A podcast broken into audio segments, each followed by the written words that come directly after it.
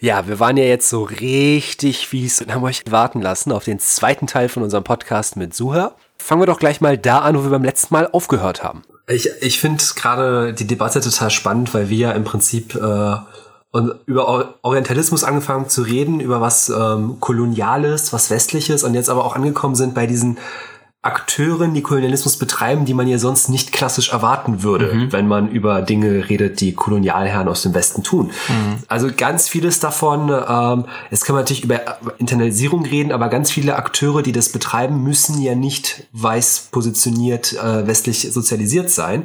Das sind bestimmte Diskurselemente, die durch den Kolonialismus so weit gegangen sind, dass sie heute auch ganz selbstverständlich ähm, im Orient, äh, im Nahen und Mittleren Osten nicht nur reproduziert, sondern aktiv benutzt werden. Da äh, gibt es eben auch durchaus die Vorstellung, dass das vollkommen natürlich sei.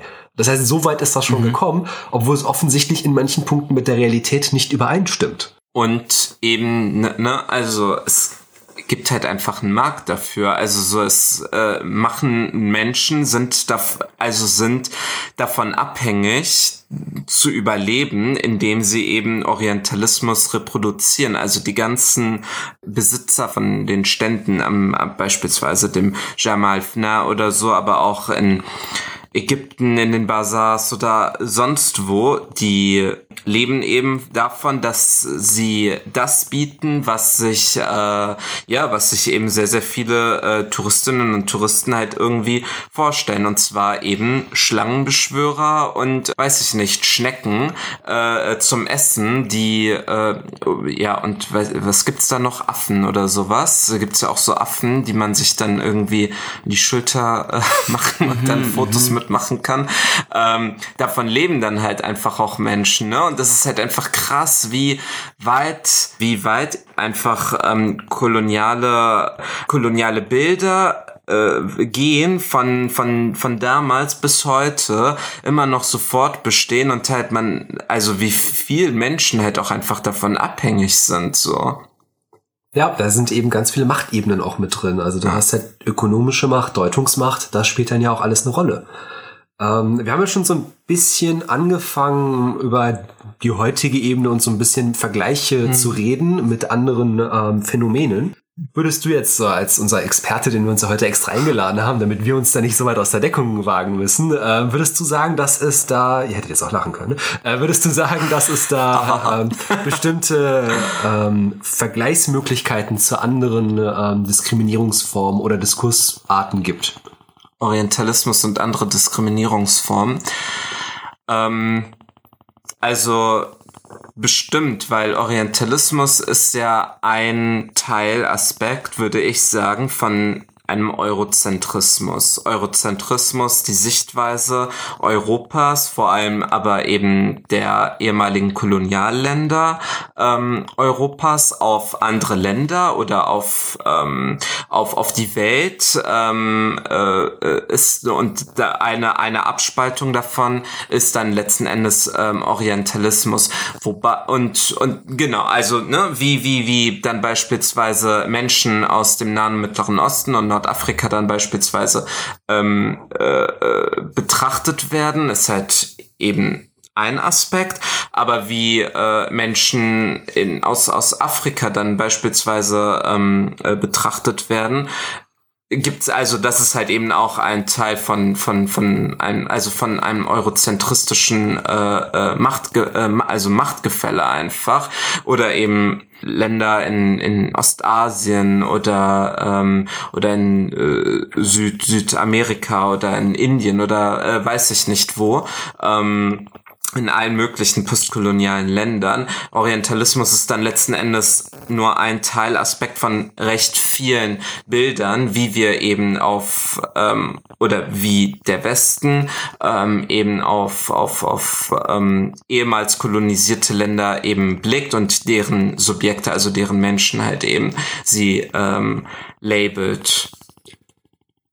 Jetzt haben wir, ich glaube, du blätterst schon in deinem Büchlein. Du möchtest uns ein paar Zitate vorlesen, oder?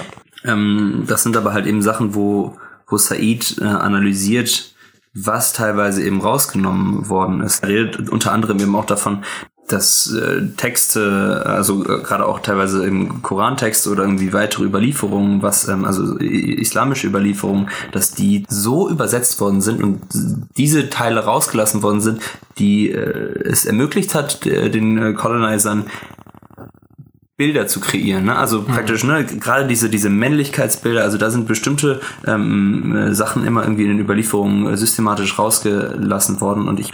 Und das ist ja im Prinzip, was du gerade beschreibst, ist ja letztlich einfach ein Verification Bias. Also ich habe schon eine Idee mhm. davon, wonach ich suche.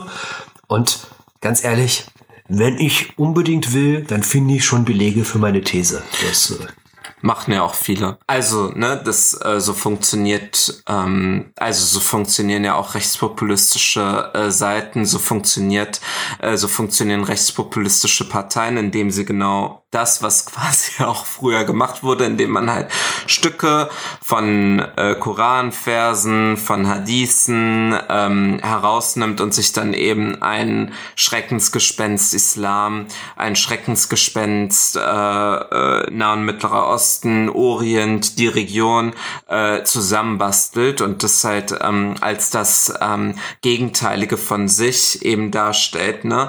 Was, glaube ich, wichtig ist, nochmal zu erwähnen, im Konzept von Orientalismus ist das halt immer auch, ähm, also in so einem Othering-Prozess halt irgendwie auch funktioniert. Ne? Also das Othering als das anders machen ähm, äh, und eben auch vor allem um, um ein Machtgefälle halt darzustellen. Also wir äh, aus dem Westen, die rational sind, die aufgeklärt sind, die geduldig sind, die äh, weiß ich nicht, was alles mit positiven Attributen besetzt sind und die ähm, äh, aus, aus dem Orient, die genau das Gegenteil sind. Irrational, unvernünftig, unaufgeklärt, religiös, traditionell, äh, barbarisch und so weiter. Also all diese ähm, äh, Dinge funktionieren ja bis heute immer noch, indem man halt eben ein Schreckensgespenst aufbaut, das anders ist als das, was ich bin, ähm, um äh, sich selbst eben in eine höhere Position zu stellen. Und hm. die Logikfehler, die du da ja beschreibst, das ist ja nicht nur ein rechtspopulistisches, das wurde ja auch schon, das wurde ja schon früher erfunden. Ähm,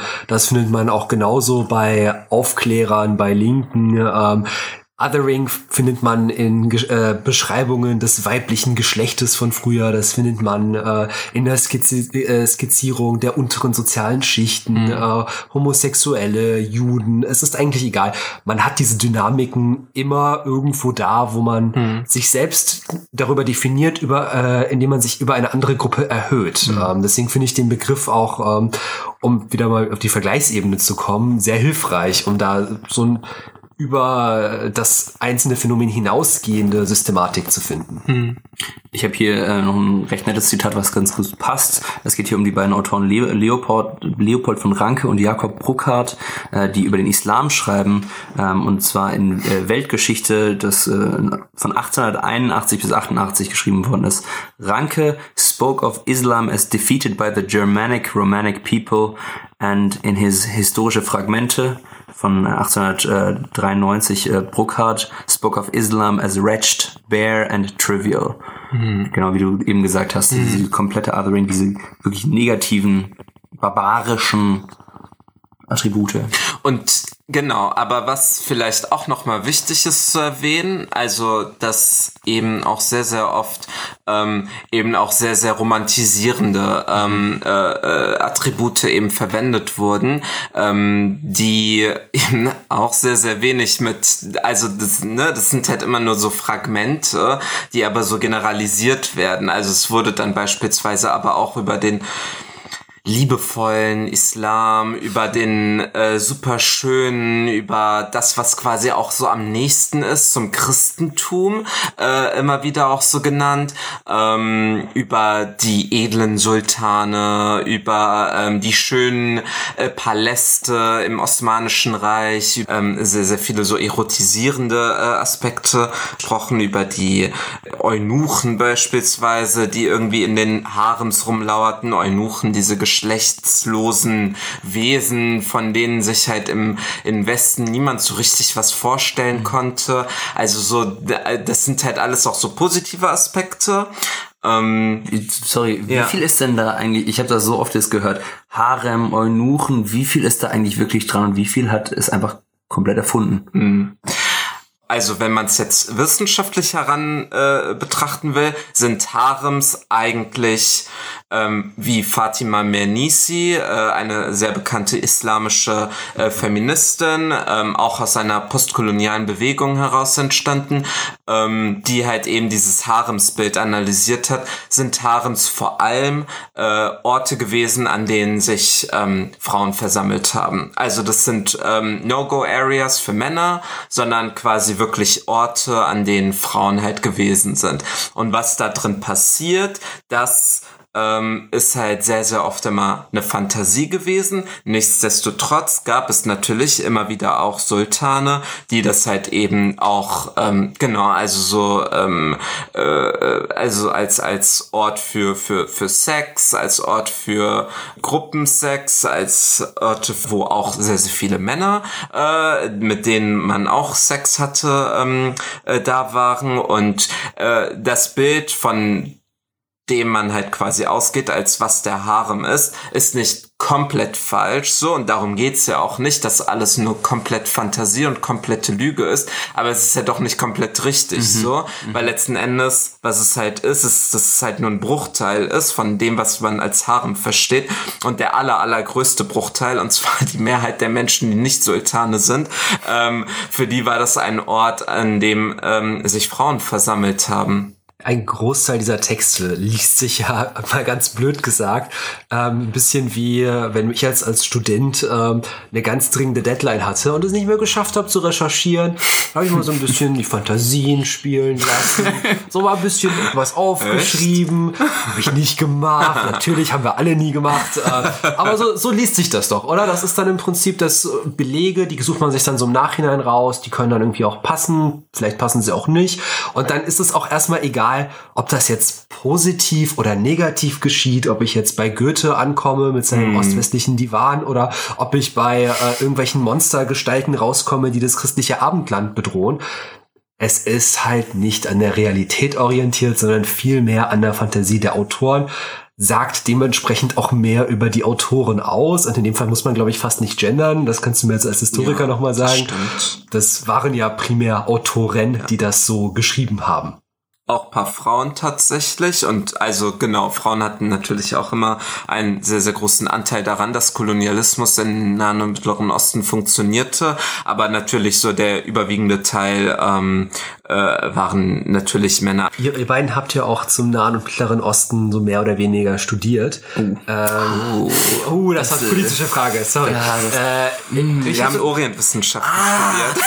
Oh, ah, das Wort habe ich doch gleich vermieden. Verdammt, jetzt, äh, ist es raus. Jetzt ist es raus, ja. Äh, ja, ähm, könnt ihr mir mal sagen, ab wann bei euch im Feld es überhaupt, ich sag mal, wenn man eine Karriere machen wollte, ab wann war es eigentlich verpflichtend, eine Sprache vor Ort sprechen zu können? Das ist ja noch nicht so lange her, oder? wenn ich jetzt als aufstrebender Akademiker in den Orientwissenschaften ja. Karriere machen möchte, ab wann hätte ich mir so wirklich ernsthaft überlegt, jetzt lerne ich mal so eine Sprache ich meine jetzt gerade das Jahrzehnt, weil es war ja früher so. so. dass man auch Orientwissenschaft betrieben hat, äh, im Zweifel ohne die Sprache zu sprechen. Da hat man sich dann Guided Tours genommen, da hat man äh, teilweise auch ein bisschen Abenteurerberichte gehabt, aber nicht immer etwas geschrieben und eigentlich überhaupt in der Sprache kommuniziert, über die man gerade schreibt. Also ich habe dazu jetzt zwar keine Antwort, aber ähm, interessanterweise habe ich äh, mir ein, äh, ein Interview von Professor Hamid Daboshi also wo der lehrt, schreiben wir noch in die Beschreibung. Ähm, aber er meint, also dass sich das so ein bisschen auch äh, geändert hat. Ne? Also, also Orientwissenschaften war relevant äh, gerade äh, in der Sowjetzeit. Ne? Also im Kalten Krieg musste man halt gucken, man hat sich das äh, vorgenommen, versucht alle Gebiete, wo die Sowjetunion irgendwie äh, Einfluss hat, mhm. zu verstehen und also taktisch. Es hat immer irgendwo auch was, also es war ja immer irgendwo Macht, Taktik und natürlich auch äh, Ressourcen. Ähm, war es bei Napoleon schon, war es damals schon nach dem nach dem Ende des Kalten Krieges ging es dann in Richtung der Area Studies, so und da wurde das nochmal anders angeguckt und jetzt ist auch das mehr und mehr am Wegbrechen nach diesem äh, Professor Hamid Daboshi und der meint, die Deutungshoheit verschiebt sich jetzt, äh, das ist eine ganz äh, wichtige und gefährliche ähm, Entwicklung in Richtung von Thinktanks, im Beispiel mhm. der USA, die dann halt in Washington sitzen und keinem Peer Review ausgesetzt sind, also noch mhm. nicht mal einem Peer Review, noch nicht mal irgendwo in einem Journal publishen müssen, sondern die können einfach sagen so, das ist unsere Policy Recommendation, äh, geht nach Irak, die freuen sich äh, in seinen Worten, die werfen dir noch Baklava entgegen, mhm. wenn du mhm. kommst so mhm. und uns befreist und uns Demokratie bringst. Das ist äh, eine sehr gefährliche Entwicklung, äh, in die die Orientwissenschaften äh, und äh, der Orientalism geht. Das finde ich ganz guten Einstieg. Ähm, jetzt, ich sag mal, die Welt, die wir jetzt mal so skizziert haben, mhm. die ist ja schon, also mich deprimiert das jetzt ein bisschen. Ähm, wir haben hier die kolonialen Bestrebungen, die 40 Jahre später immer noch aktuell sind. Das betrifft Menschen, die äh, im Westen aufgewachsen sind. Das betrifft uns als Gewürzkartoffeln. Das betrifft die Leute. Äh, Gewürzkartoffeln? Finde ich ein Begriff. Ist das geil. Mit Kümmel Gewürzkartoffeln. Ich möchte Knoblauch, ich möchte Knoblauch in meinem Glas haben. Salzstube darf nicht fehlen, ne? Naja, okay, wie als Gewürzkartoffeln. Ja, und das betrifft ja auch ähm, so Menschen im Oman oder in Marokko, die ja nie irgendwie in Europa aufgewachsen sind. Also man kommt da ja scheinbar nicht so wirklich von weg. Ähm, würde ich mich jetzt mal fragen, gibt es so ein Leben nach dem Kolonialismus? Was kann man da so eigentlich machen? Ich habe dazu vielleicht äh, was ganz Spannendes. Äh, Slavoj Žižek hat tatsächlich ähm, sich dessen angenommen. Er hat sich dessen angenommen und, und ähm, er hat interessante Aussagen. Ich mache jetzt wieder Englisch. Ähm, er, bezieht sich hier auf die äh, auf äh, Apartheidszeiten und halt eben auch also für ihn ist Orientalismus auch äh, eben weiter ne also die, die der postkoloniale Diskurs ähm, und er meinte eben colonizers do uh, did want that the slaves find their roots also er, er sagt eben genau dieses so die die wollten dass die nachgucken also auch eben diese amerikanischen was jetzt auch im Diskurs äh, so ne wir, wir Back to the Roots, Motherland, Africa und sowas. Ähm, genau das ist irgendwie auch Intention gewesen. Ähm, und was sie auf keinen Fall wollten, was auf keinen Fall äh, gewollt ist, ist, dass die die Colonized so werden wie die Colonizers. Mhm. Ähm, und das würde ich jetzt übertragen auf vielleicht meine Situation oder auf Deutschland und würde es interpretieren als so wir ähm, sehen uns halt, okay, das, ich kann das nicht richtig in Worte fassen. Vielleicht, wenn ich jetzt weitergehe zu dem, dem, dem nächsten Step. Also er meint, the first step of really fighting Orientalism is treating the others as ordinary dirty people as, as we are. Also er meint, so, wir dürfen dieses, dieses Othering, sei es positiv oder negativ, also vor allem dieses Positive, er mhm. bezieht sich genau darauf, dass man halt dann wieder so das, mhm. so diese Cultural äh, Appropriation und Appreciation und all dieses äh, Positive, dass man das gar nicht so ähm, sehr an sich kommen lassen soll, sondern eben das Label, was wir als Gewürzkartoffeln haben, das sollen wir nutzen, ähm, und zwar wir sollen, also das wäre die, die Lösung. The solution is not to return back, but precisely to see being deprived of the roots as a unique chance of freedom. Wir sind undefined, wir können uns mhm. selbst neu definieren und wir müssen nicht uns zurückbeziehen auf, auf Persien. Hm. Wie ich in meinem Fall zum Beispiel. genau, also ich würde vielleicht noch dazu sagen, dass wir vielleicht ähm, Orientalismus heute in also in, in nicht mehr als als das koloniale ähm, äh, Konstrukt sehen sollten. Es entstammt daraus, so auf jeden Fall. Ähm, und das ist auch wichtig immer im Kopf zu behalten, aber eben auch als ähm, postkoloniale Realität. Also wenn wir eben ähm, sagen, wie definieren wir die Weltordnung von heute und welche Rolle spielt Orientalismus eben heute, dann würde ich sagen, müsste man sich halt eben die Wichtigkeit von Orientalismus in der Globalisierung anschauen, ähm, von der freien Marktwirtschaft und was das das halt eben in ähm, also in, in materiellen Sinne halt eben für Auswirkungen halt eben hat, so auf Menschenleben beispielsweise. Also wenn, äh, äh, weiß ich nicht, wenn Waffen, äh, wenn irgendwelche Panzer in, äh, an, weiß ich nicht, an die Türkei äh, verkauft werden, weil A, das bringt Geld und B, damit schützt man äh, äh die Grenzen nach Europa und äh, C, damit hält man sich auch ganz viele äh, orientalische äh, Menschen vom Leib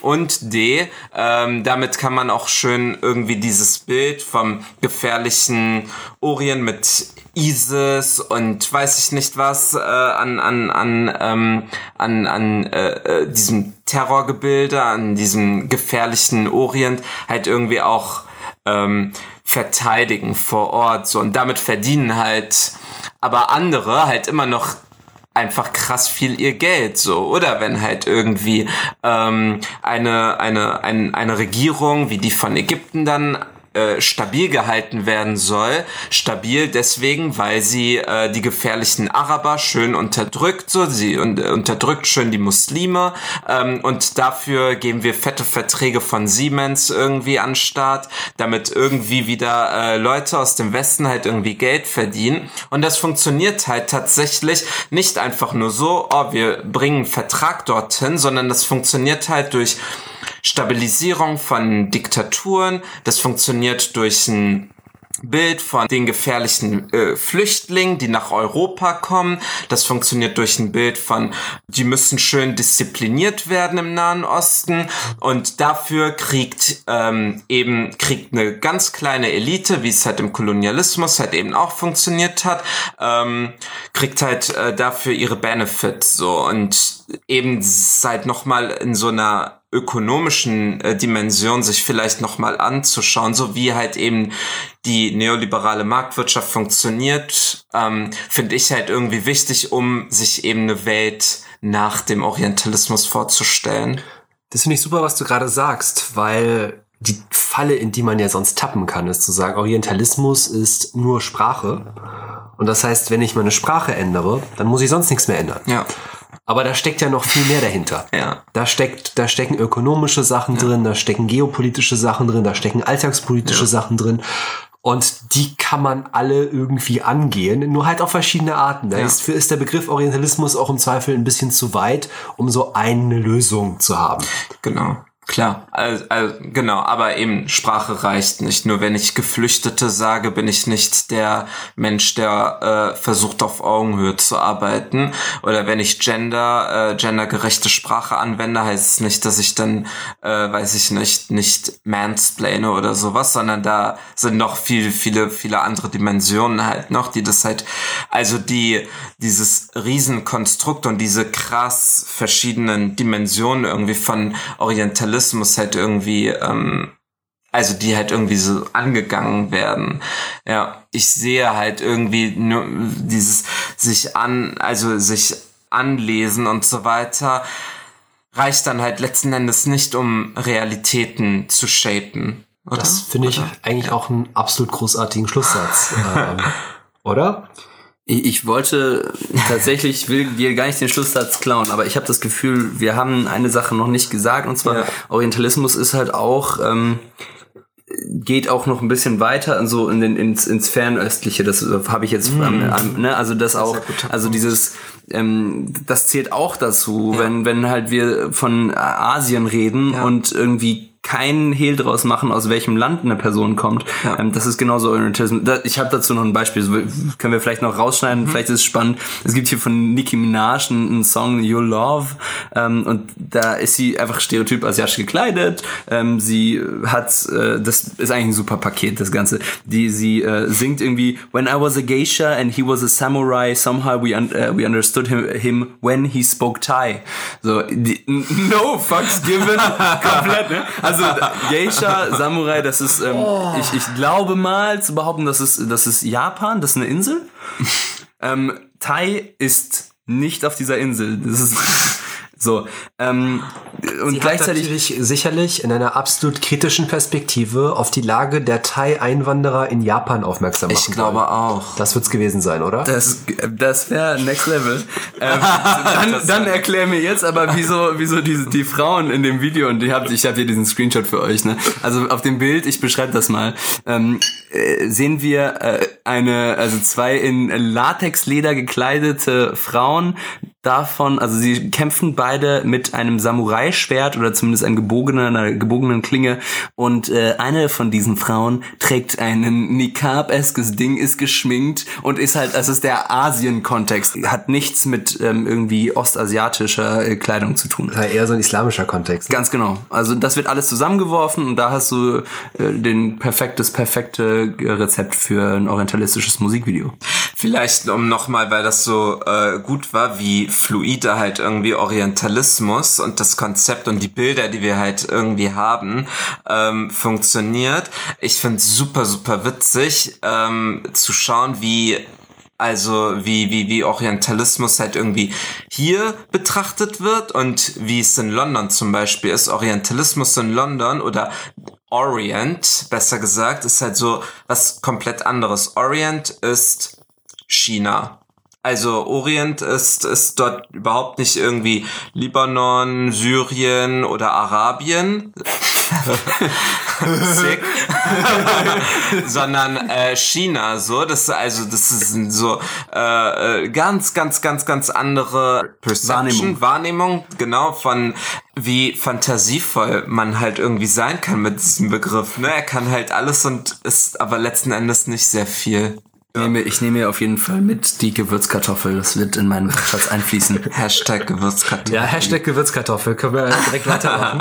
aber Aber viral gehen Und apropos weitermachen, also das Thema ähm, äh, Darstellung äh, Fernasiens in der Populärkultur, das ist ja fast eine eigene Folge für uns. Da haben wir doch schon mal ein paar Ideen für. Auf jeden Fall. Wir schauen uns noch mal ein paar Spiele an. Tarek und ich sind äh, Fans von Pen and Paper Rollenspiel und dazu gibt's auf jeden Fall in der Zukunft eine Folge. Äh, da schauen wir uns an, wie die Orient äh, beschrieben wird. Das hat er jetzt sehr nett formuliert. Wir sind einfach diese Nerds, mit denen immer keiner was zu tun haben möchte. Und da hat man ganz viel mit komischen Asienbildern zu tun, oder? Das kann man doch vielleicht auch auf mehr Felder übertragen.